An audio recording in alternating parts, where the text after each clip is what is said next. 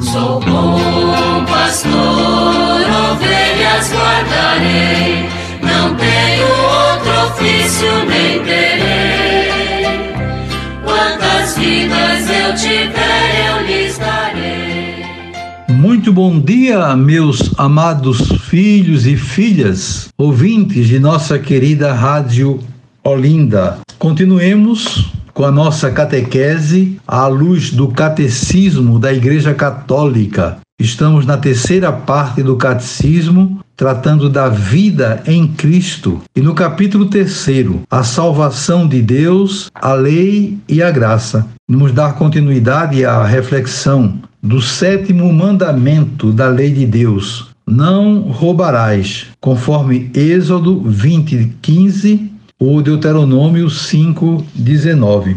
Chegamos agora ao número 2407, cujo tema é o respeito às pessoas e aos seus bens. Assim nos ensina o catecismo. Em matéria econômica, o respeito à dignidade humana exige a prática da virtude da temperança para moderar o apego aos bens deste mundo, da virtude da justiça para preservar os direitos do próximo e lhe dar o que lhe é devido, e da solidariedade, segundo a regra áurea e segundo a liberalidade do Senhor que se fez pobre, embora fosse rico, para nos enriquecer com sua pobreza. Então aqui está né, o catecismo nos apresentando é, os direitos né, que são é, da pessoa que pertence bens. São três: né, a temperança,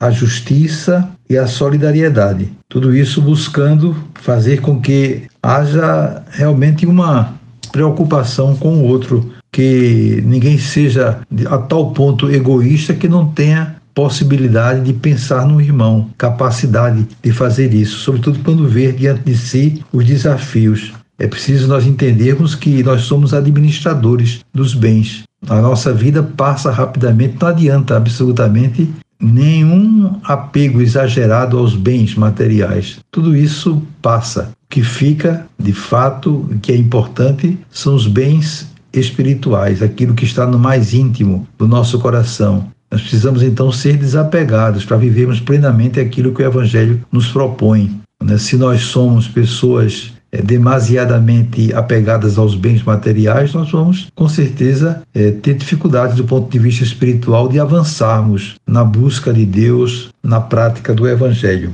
E o catecismo continua nos dizendo: o sétimo mandamento proíbe o roubo, isto é, a usurpação do bem de outro contra a vontade razoável do proprietário. Não há roubo se o consentimento pode ser presumido ou se a recusa é contrária à razão e à destinação universal dos bens. É o caso da necessidade urgente e evidente, onde o único meio de acudir às necessidades imediatas e essenciais alimento, abrigo, roupa, é dispor e usar dos bens do outro. Então, é uma palavra claríssima né, do catecismo, mostrando que, de fato, né, não se trata de roubo, né, nesses casos né, que foram aqui né, citados. Não há roubo se o consentimento pode ser presumido,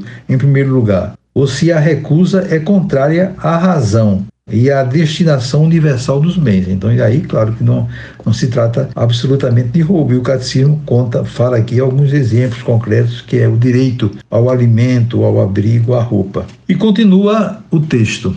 Toda maneira de tomar e de reter injustamente o bem do outro, mesmo que não contrarie as disposições da lei civil, é contrária ao sétimo mandamento.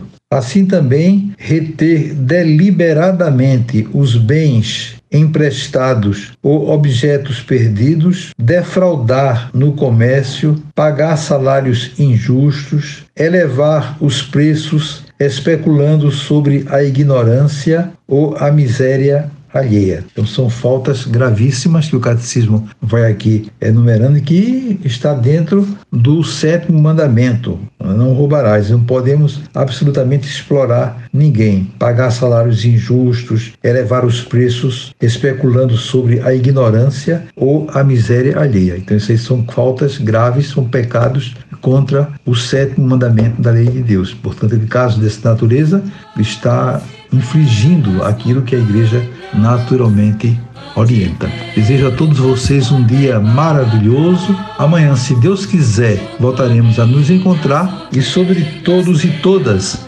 venham as bênçãos do Pai, do Filho e do Espírito Santo. Amém. Sou bom pastor, ovelhas guardarei, não tenho outro ofício